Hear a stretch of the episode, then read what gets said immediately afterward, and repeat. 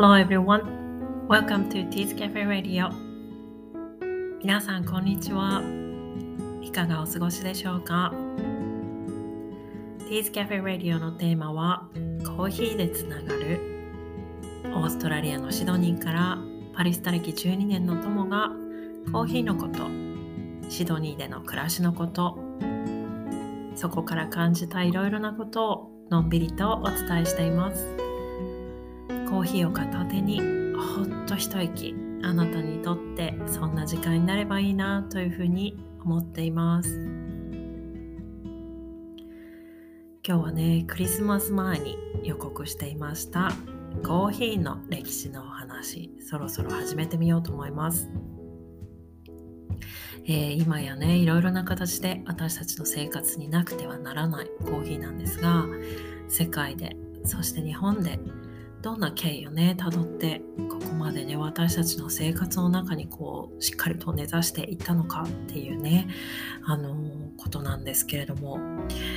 もしかしたらあの普段コーヒー全然飲まないんだよねっていう方も聞いてくださっているんじゃないかなっていうふうに思うんですがあのそれでもねこの、まあ、苦くてあの黒い飲み物がどんな風にねあのここまで生活の中に入ってきたのかっていうことが気になるんじゃないかなっていうふうに思うんですよね。まあ、これはあのおそらく私の好奇心の働き方の特徴でもあるんですけれども私はあのこう表面に見えているもののその後ろ側物事だったり事柄の背景っていうのにあのすごく目に行くんですよねあの気になっちゃうのでよくそういうことを調べたりするんですけれども例えば、えー、私は普段ハイブランドのお洋服とかパックっていうのをあの身につけたり買ったりするっていう機会はほとんどないんですね。なんですがその歴史だったりあとはデザイナーさんの思いやデザイナーさんの移り変わりだったりっていうのをね調べていったり追いかけていくのが大好きだったりします話がそれましたが、えー、コーヒーの木。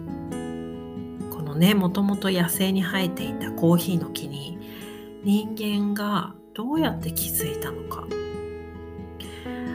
これにはいくつかの逸話があるんですけれども私はカルディのお話がお話が好きなんですね。あのこのカルディという名前。世界中のね食材の宝庫でもあるコーヒー豆屋さんの名前でもあるので皆さん馴染みがあるんじゃないかなって思うんですけれども今から約1000年以上前カルディはですねエチオピアに暮らしていたアラビア人のヤギ使いさんでした。ある日ね、草原を放牧中に、えー、彼が赤い実を食べて飛んだり跳ねたりしているヤギたちを見てですね、不思議に思ってこれを食べてみたそうなんですね。えー、そしたらとってもいい気持ちになってこう爽快な気分になったそうなんです。で、これを聞きつけたイスラム教の僧侶が持ち帰ってみたところ、えー、甘酸っぱいね美味しさに加えて眠気が取れたりえー、やっぱりね爽やかな気持ちになったということで魔法の実としてあの密かに愛用するようになったそうなんですね。ちなみに世界には、まあ、こんな風にねやっぱりあの発見されてひょんなことから発見されて薬としてね処方されて長く言い伝えられた植物薬草だったりねキノコだったりっていうのがたくさんあると思うんですよね。えー、コーヒーははじめ実をこう潰して、えー、油を混ぜてお団子にして食用にしていたそうなんですその後実と葉を一緒に煮て煮汁を飲むようになったそうです、えー、実とね皮と種子、えー、それをね天日で乾かすようにその後なっていったそうなんですが、えー、種子をいって粉にして現在のように使うようになったのは13世紀からだそうです、えー、普段私たちがねコーヒー豆屋さんで見るあのコーヒー豆、えー、こう楕円形でね真ん中にこう一本線が入ってるあの形ですが、えー、あれはコーヒーの木になった赤い実から皮と果肉を外して中に入っている種を乾燥させて行ったものなんですね。えー、アラビアを起点にイスラム教全土に広まっていったんですけれどもあのお店としてコーヒーを最初に提供したのは、えー、カイロにあった、えー、お店だそうです。その後トルコに伝わっていたんですね、え実は私あのアメリカ留学中に語学学校のですねクラス1の美女があのトルコ人の女の子ですごい可愛い子だったんですけども彼女がねあの語学学校のあったバークレーで、えー、トルキッシュコーヒーが飲めるお店があるよということでね連れて行ってくれたのを覚えています。あのミルクをねこう温めるあのミルク用のお鍋ミルクパンよりもですね小さなえー、手つきのやっぱり同じような形の、えー、取っ手がついたブリキのポットを使ってですねコーヒーの粉を煮出して、えー、その後デミタスあのエスプレッソを入れるカップですねに注いでその上澄みを飲むんですけれども、あの正直ねコーヒーの味自体っていうのはあんまり覚えてないんですよ。なんですが、えー飲んだ後にですねカップの底に残る粉を使ってする占いっていうのをね教えてもらったっていうのを覚えています。女の子たちでね結構盛り上がったんですけれども、えー、このトルコからイギリスのロンドンに貿易商たちが持ち帰ったのがヨーロッパにコーヒーが渡ったきっかけだそうです。1652年ですね。そこからわずか10年で2000軒のコーヒー店がロンドンにできたそうです。ものすごいブームですよね。まあ、この頃はね依然として煮出して飲むトルキッシュコーヒーのスタイルだったそうなんですけれども、えー、この同時期にフランスでもね広がっていったそうなんですが、えー、この過程でですねフランスのブリキ職人方の画期的な発明っていうのがあります。これがドリップ式の考案ですね。えー、布の中にコーヒーの粉を入れてそれをポットの中に入れてネットを注いで浸透させるっていう器具を発明したんですけれどもこれが大革命となりました現在ね私たちがあの美味しいドリップのすっきりしたコーヒーを飲めるのはこのブリキ職人の方のおかげなんですねでは日本にはいつ頃コーヒーがやってきたのでしょうか一説にはですね足利時代にキリスト教の宣教師の方がすでに持ち込んでいたっていう説もあるそうなんですけれども江戸時代に入ってから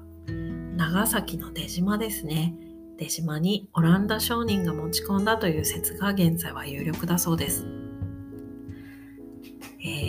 まあ、とはいえねあのすごく上流階級の方しかあの口にする機会がなかったりとか、えー、薬として扱われていたりとかあとはまあ当時もお茶はねあのだいぶあったと思うんですけれども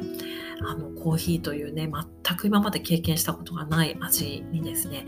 えー、そんなにみんなこう急激に飛びついたっていう感じではなかったようなんですね。えー、そこから明治時代に入って文明開化ですね。あの東京に西洋お料理店なるものが、えー、誕生して洋食店ですね。そのメニューに加えられたそうです、まあ、その後ね喫茶店の走りとなるようなカフェというのが誕生するんですけれども、えー、当時はパリに留学したね文化人の方の影響っていうのを、えー、受けていて、えー、そういった方々が集まるところだったそうです、えー、その中でもですねカフェパウリスタというお店がとても有名でこのお店のオーナーである水野さんという方がブラジルとですねつながりのが深かったそうなんですね。で当時ブラジルではコーヒーの過剰生産になっていて、え、供給先にね困っていたということでそちらのブラジルと無償契約無償提供の契約を結んでですね品質の良いアラブアラビカ種のコーヒーをあの大量にこう手に入れていたということでお客様に安くあの提供し始めたそうなんですね。で、えー、このカフェパウリスタのおかげで水野さんのおかげで、えー、庶民だったりねあとは学生さんも、えー、気軽にコーヒーが飲めるようになったということなんだ。そうなんですがこのお店にはね芥川龍之介なんかも、えー、集っていろいろなねおしゃべりをしたりコーヒーを楽しんでいた。そうです。それではコーヒーにまつわる今日の一言です。Without my morning coffee, I'm just like a dried up piece of gold. 朝のコーヒーがなければ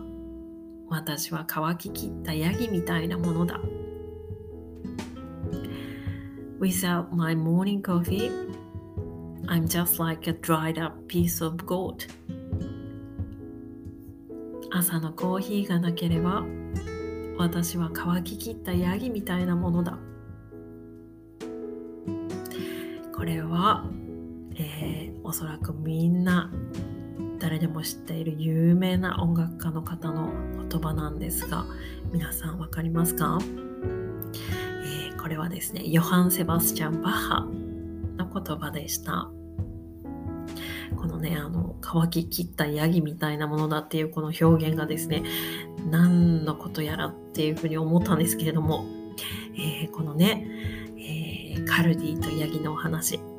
これを読んであそうかここかっていうふうにね思って今日はこの言葉を、えー、ご紹介してみました。あのね歴史のお話ということであんまり堅苦しくなくこうやっていきたいなっていうふうに思っていたんですけれどもまあこうねかいつまんでザクザクっていうふうにねあのこの先もお話ししたいなっていうふうに思っています、えー、この次はですねこうどういうふうにさらに日本に広まっていったのかっていうところを、えー、お伝えできたらなっていうふうに思っています。Thank you so much for listening today. See you in the next episode. Have a lovely day. See ya.